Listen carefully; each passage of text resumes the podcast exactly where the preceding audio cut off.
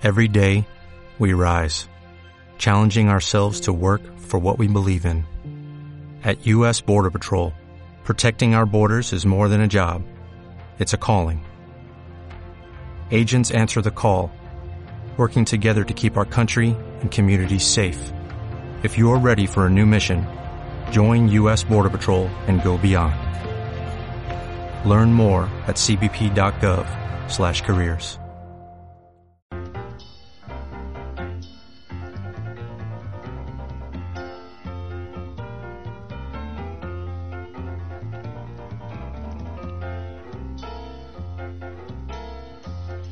tres o más paralelas, Si tres o más paralelas. si tres o más paralelas, Si tres o más paralelas. son cortadas, son cortadas, Por dos transversales, dos transversales. son cortadas, son Bueno, llega ya el momento de escuchar esa sección que tanto nos gusta, esa sección que nos hace aprender, bueno, pues de números, de geometría, de astronomía, de historia, incluso a veces, en general, todo lo que está relacionado con las mates, porque yo creo que ya se han dado cuenta ustedes de que eh, las mates están en todas partes, eso es así, es una realidad, y nos la cuenta todas las semanas Javier Martínez. Buenos días, Javier. Buenos días. Buenos ¿qué días, buenas tardes ya casi, para los que hayan comido. Sí, casi, eso es, sí. bueno, Javier, cuéntanos, ¿qué hablamos hoy? ¿De qué hablamos hoy? Hoy vamos a hablar de la vida y un poco la, la importancia que tienen las matemáticas de un personaje eh, que se llama Ramanujan. Quien, Ujú. quien esté un poco relacionado con las matemáticas, seguro que ha oído hablar de él, porque porque tiene una vida y sobre todo a nivel matemático es muy importante, ¿vale? Vale. Entonces, de hecho, eh, eh, hubo una película en 2015, que Ujú. seguro que mucha gente ha visto, que se llama El hombre que conocía el infinito Vale. y Me que es una película sobre su vida, Vale. ¿vale? Entonces, este matemático es nacido en la India, entonces seguro que el actor, seguro que la gente sabe quién es porque es el actor que hizo la película de Slumdog Millionaire, la aquella película india del chico que Ah, va sí. al programa de quiere ser millonario, etcétera. Sí, sí, es verdad. un chico inglés, lo que pasa que sus padres son indios, por eso las facciones suyas. Vale, son- vale. y Pues, pues ese es el, el, el, el actor que Ujú. hizo el papel de, de este matemático que se llamaba exactamente Srinivasa Iyengar Ramanujan. Pero vamos, todo, todo el mundo le llama y todo el mundo lo conoce como Ramanujan. Ramanujan. También sale en esta película Jeremy Irons, que es un actor inglés muy conocido, porque hace de uno de los personajes más importantes también de la película. Entonces la película trata sobre la vida, que es un poco lo que vamos a contar, porque igual que hablamos también otro día de Galois, un matemático francés que tuvo también una vida muy corta y que luego influyó muchísimo, pues es que este es un caso similar y yo creo que es algo que la gente tiene que conocer porque a veces ocurren casos como estos que digamos sobrepasan todo lo habitual y que bueno pues que luego en el fondo lo que hacen es que la ciencia en este caso las matemáticas pues que avancen ¿vale? Bueno vale. pues vamos a ir contando- comentando un poco bueno lo primero lo más importante es que fue autodidacta Vale. porque es decir apenas tuvo eh, educación matemática estamos hablando que nació en 1887 Ujú. el 22 de diciembre, que ahora en la universidad donde estudió en la India y en la región de la que ya de, de la que donde nació y donde vivió, el 22 de diciembre es festivo y se celebra, ¿vale? Porque fue la fecha es la fecha de su nacimiento y vivió 32 años, murió en 1920, ¿vale? Murió bastante joven y ya digo, fue autodidacta, apenas tuvo mate- eh, educación en matemáticas como tal, matemáticas puras ya a nivel un poco más elevado, ¿vale? Y es todo, todo lo que fue deduciendo fue de manera autodidacta y ya digo, sobre todo tuvo en distintos campos de las matemáticas relacionados con los números, pues el análisis matemático, hablando de números reales, complejos, funciones, teoría de números, aquí en el campo uno de los que más desarrolló, ¿no? Y lo que más investigó, pues propiedades de los números, especialmente números enteros, y luego series, eh, sumas infinitas, integrales, fracciones continuas, que es una cosa que es una fracción y en el denominador vuelve a haber otra fracción y así indefinidamente, ¿vale? vale. Bueno, pues en, en expresiones de ese tipo él encontró muchísimas fórmulas, identidades, igualdades, algunas de las que, claro, porque estamos ahora hay internet, pero estamos hablando que hace 140 años, pues lo que lo único que había eran libros, pero imagínate en la India, que en ese momento donde él vivía era pertenecía todavía al Imperio Británico, pero bueno, no no era tan fácil conseguir, digamos, pues libros técnicos, en este caso de Sobre matemática temas, claro. pura sobre estos temas. Entonces, muchas de las cosas que él descubrió ya habían sido descubiertas, pero él no las conocía. Otras, algunas cosas de las que él dedujo eran incorrectas, no muchas, pero hay algunas, y la mayoría pues eran pues todo digamos novedades que no ni se habían descubierto ni ni a lo mejor la gente pensaba que o sea ni eran cosas que a la gente ni, ni se, le- ni se le ocurrían digamos no Ya. entonces lo bueno es eso que fue de manera aislada produjo tuvo una producción muy grande 3.900 ojo, eh, 3.900 resultados Jope.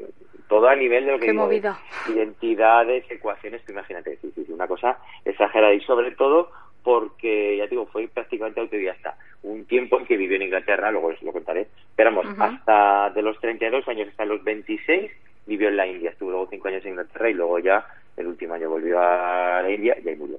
Entonces sí que colaboró mucho con un matemático británico que se llama G.H. Hardy, que fue uno de los que más le ayudó y que es el personaje que interpreta la película, Jeremy Irons, ¿vale?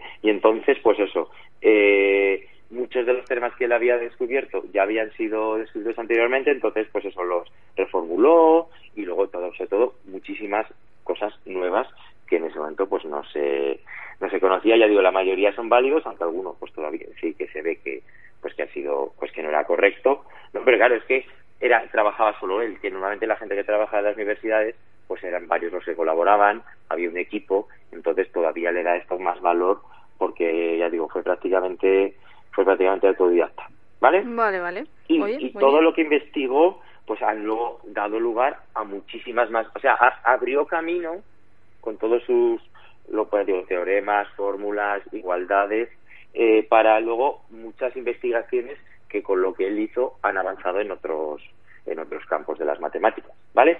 Entonces, de, nació, bueno, su familia descendía de brahmanes que son miembros de la casta sacerdotal de la religión hinduista. Ya luego veremos que la era muy religioso, muy humilde, muy pobre, etcétera, y, y sí que influyó mucho esto, bueno, tuvo cierta influencia en su vida.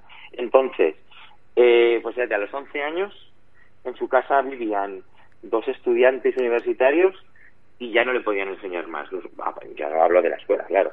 Es decir, él era, o sea, tenía tal capacidad que él, la, la sensación que tenía todo el tiempo pues, es que nadie prácticamente le podía enseñar. Entonces, por eso esta idea de que, de que con cuanto llegaba algún libro a sus manos, se lo estudiaba y de ahí él lo entendía y seguía produciendo todo de manera, pues eso, muy, muy autodidacta. Por ejemplo, y con 13 años de testar un libro de, de trigonometría, que ya hablamos, bueno, hablamos hace unos meses de senos, cosenos, los Ujú. ángulos, etcétera, todo eso, y entonces ya, a, a- en los pocos meses ya lo había entendido completamente y empezó a producir, pues, teoremas relacionados más complejos.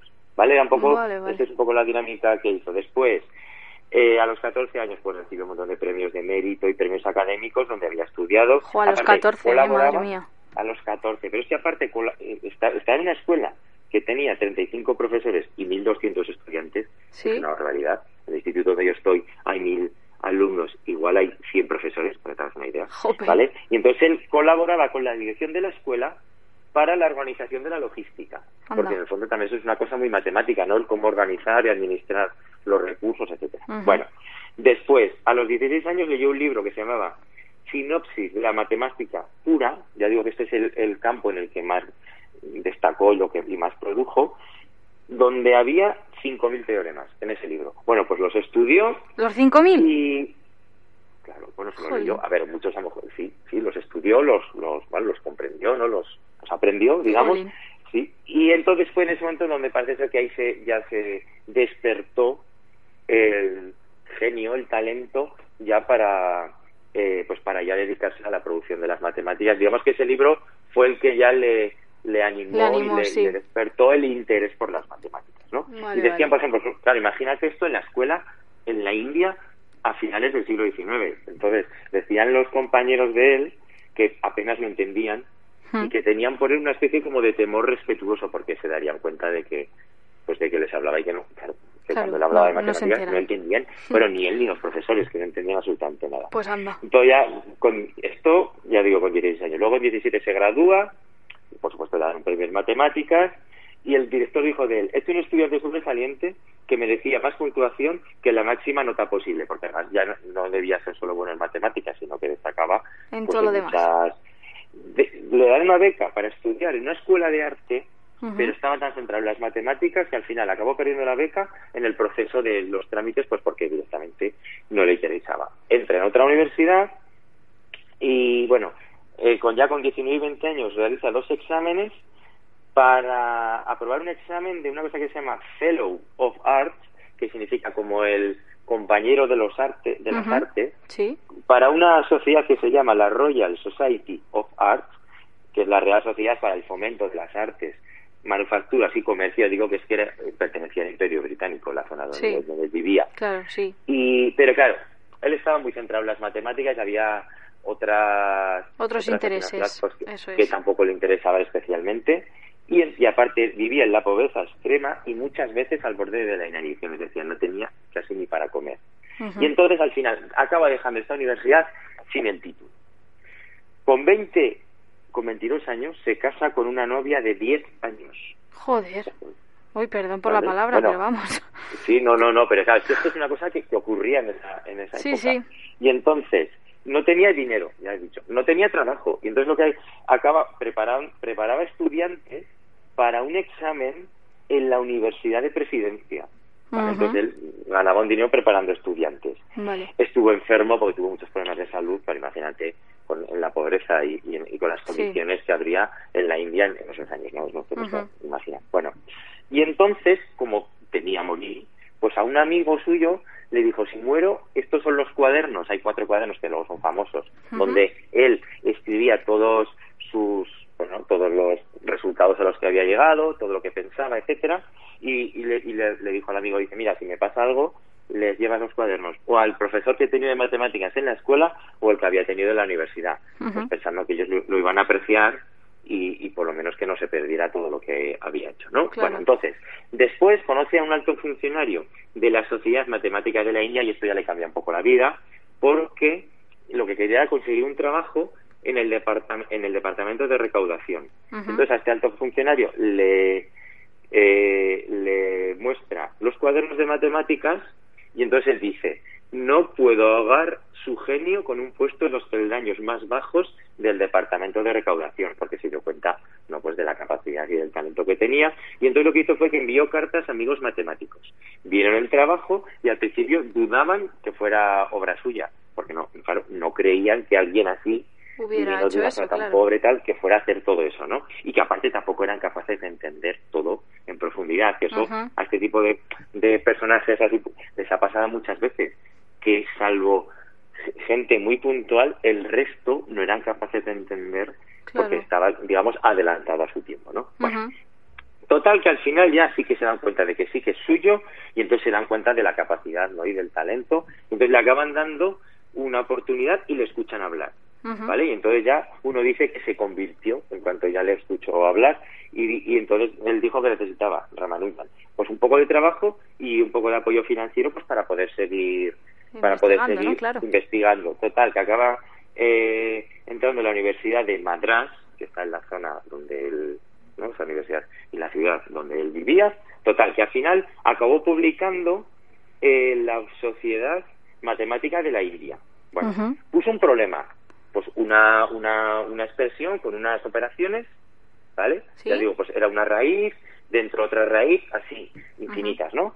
Pensando que en unas semanas alguien enviaría, enviaría pues una respuesta. Sí. Total, que pasaron seis meses y nadie había, Ay, había encontrado la solución, entonces al final tuvo que publicar él la solución, pero en vez de Ya lo hago yo, ¿no? Así, ya me- yo me lo guiso, es. yo me lo como. Totalmente. Entonces, como eh, en vez de publicar la solución para que la gente lo entendiera, publicó un, un resultado mucho más complejo, de manera que si sustituían los valores en, en un- en uno de los casos más sencillos, era el problema que él había, había puesto, ¿no? Entonces, bueno, eh, al final acabó trabajando cambió, dejó la universidad y acabó trabajando como auxiliar de contabilidad en el puerto de Madras. Allí cobraba 30 rupias. Lo digo porque esto luego veremos que para, que, para comparar con después otro trabajo que tuvo posteriormente. Y entonces él estaba contento porque ese trabajo de auxiliar de contabilidad era un trabajo para él muy fácil, que podía hacer muy rápidamente, entonces le dejaba tiempo para dedicarse a lo que realmente quería, que eran las matemáticas. Ujú. Bueno, ah, claro, con esta con esto que estaba destacando, pues al final sus trabajos acaban enviándose, no la- este eh, alto funcionario que se llamaba Ramaswamy Ayer, los nombres son un poco, bueno, acaban enviando el trabajo a matemáticos británicos de la University, de University College of London, de, de Londres. Entonces, al principio, varios matemáticos no le toman en serio lo mismo. Dicen que está lleno de agujeros y que esa persona carece de formación académica y de los fundamentos necesarios para poder ser aceptado por la comunidad matemática. Pero hubo uno, un matemático que se llamaba M.J. Hill, que no le aceptó como estudiante, él seguía viviendo en la India, ¿eh? pero sí que le asesoró con el trabajo. Entonces, después, otros amigos en la India le ayudaron y redactó cartas para, le ayudaron a redactar cartas para los principales matemáticos de otra universidad, de la Universidad de Cambridge. Y aquí sí que ya tuvo más suerte, porque lo mismo al principio se los devolvieron sin comentar y sin nada, pero hubo un matemático, que es un personaje importante, que es G.H. Hardy, que es el que he dicho antes, que este al principio pensó que era un fraude y que decía, es que le parecía imposible de creer que eso fuera cierto, lo que estaba viendo. Pero al final, ya estudiándolo con un poco más de profundidad, quedó impresionado y acabó diciendo de él, lo- eh, los teoremas me derrotaron por completo. Nunca había visto antes nada parecido en absoluto. Y dijo, deben de ser verdad, porque nadie tendría la imaginación necesaria para, Para crearlo. Jolín. Y entonces ya, entonces claro, se dio cuenta pues de, de lo que estaba viendo que era algo claro, algo totalmente excepcional, ¿vale? De, de- Ramanujan sigue viviendo en la India, ahora ya tiene un trabajo, o sea, ya no vive tanto en la pobreza y sigue pues con sus problemas de salud, etcétera. Bueno, dice Hardy, ya digo que es uno de los matemáticos más importantes de la época que trabajaba en la Universidad de Cambridge, o sea, y dijo de él, es que esta frase me parece tremenda, ni un solo de los teoremas de Ramanujan podría haberse incluido en el examen de matemáticas más avanzado del mundo. Porque es que no entendía ni nada. Nadie nada. Claro, y todo esto partiendo de que había sido totalmente autodidacta. Oye, y una pregunta. leyendo- Eh, porque a todos estos genios siempre se les hace esta pregunta. ¿No lo trataron de loco? Hombre, pues yo supongo que, que en, en los ambientes en los que estuviera seguro. Lo, y al principio ya te digo que no, no, no se creían que eso fuera así. Lo que pasa, claro, cuando ya contactó con las personas adecuadas, pues ya la, ya la cosa Ya, cambia. ya porque le ahí se creían, ¿no? a dar cuenta. Claro.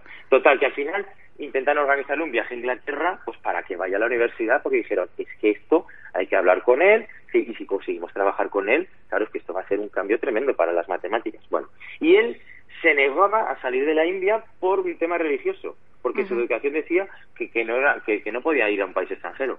Fíjate qué mentalidad, ¿no? Jolín. Y entonces le enviaba más cartas a Harvey, al matemático inglés, con más teoremas, y le decía, he encontrado un amigo en ti que ve mi trabajo con simpatía, que tiene que ver con lo que me decías de que le traten de loco, Ujú. claro, porque si nadie entiende nada y, y dicen, ¿qué está diciendo esta persona, no? Bueno, Claro. Total, que la Universidad de Cambridge le da una beca para trabajar en la Universidad de Madras, en la, en la India, porque no quería ir, pero decían, tenemos que aprovechar esta, o sea, este talento no se puede desperdiciar. Y aquí le pagaban ya 75, 75 rupias al mes, es decir, ya el trabajo era ya era mejor y además se podía dedicar a investigar, que era lo que él quería.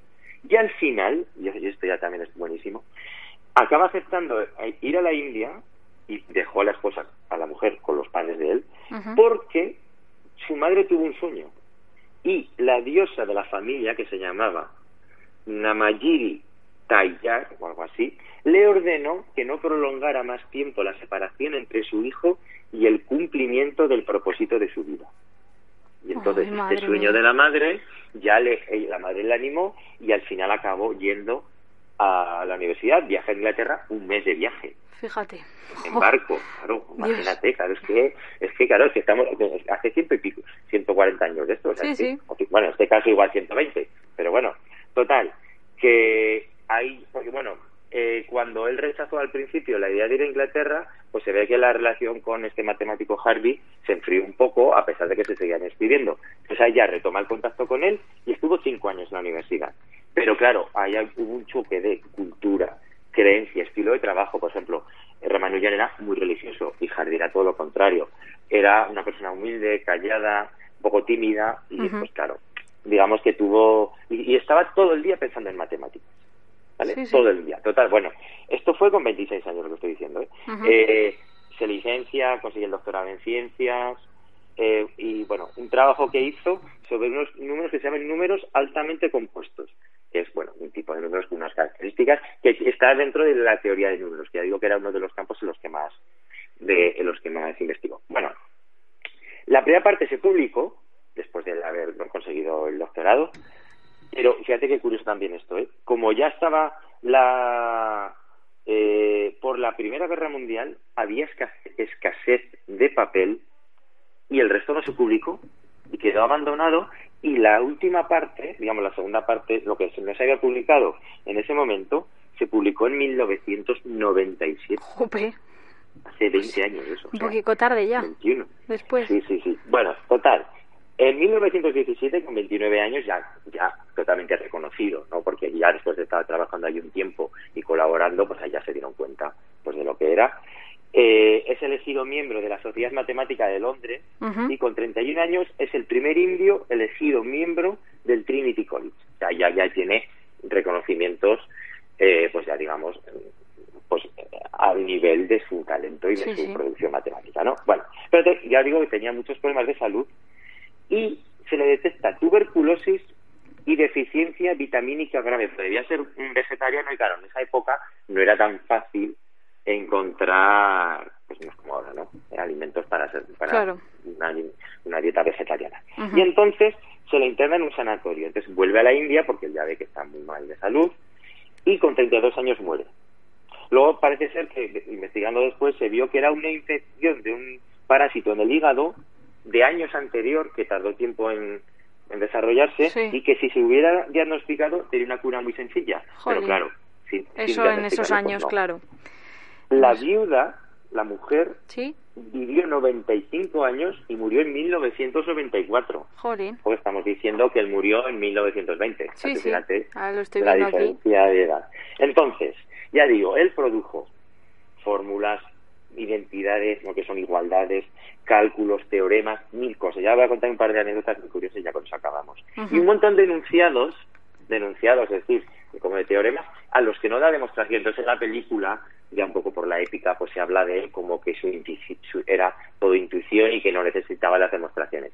Y a lo mejor hay parte de eso que es cierta, pero claro, también hay que entender que la mayoría de lo que produjo lo, lo, dijo, lo, hizo en la India, donde no era tan fácil encontrar el papel, era muy caro, y que a lo mejor, y que él tampoco tiene un afán, digamos, de, de destacar, y que a lo mejor, se, eh, leído, ¿no? Pues que a lo mejor en su casa, pues a lo mejor tenía una pizarra, que era mucho más barato y con la tiza, y que a lo mejor él lo iba demostrando, lo iba algo de escribiendo los enunciados y que a lo mejor no le daba importancia a que no estuviera la demostración publicada o redactada, ¿no? Porque a lo mejor para él era pues bastante obvio, ¿no? Pero vamos, en la película se le da un toque ahí, pues eso de su intuición estaba por encima de todo, pues un poco épico, ¿no? Que también seguro que había parte de eso, porque era imposible sin inventarse ese tipo de cosas. Bueno, pues eh, porque claro, una cosa es tener la idea y otra cosa es tener la prueba de esa idea. Hmm. Entonces ese fue el paso que, él dio, ¿no? Hay una anécdota que es la más famosa de él, que es eh, un día Hardy fue a verle en un taxi y le dijo, ha venido un taxi con un número muy aburrido, que es el 1729, y le dijo, el Ramanujan, de aburrido nada, es el menor número entero que se puede poner como suma de dos números elevados al cubo. Ay, Dios. Porque es 1 al cubo y 12 al cubo. Y por ah. otra parte también es 9 al cubo más 10 al cubo.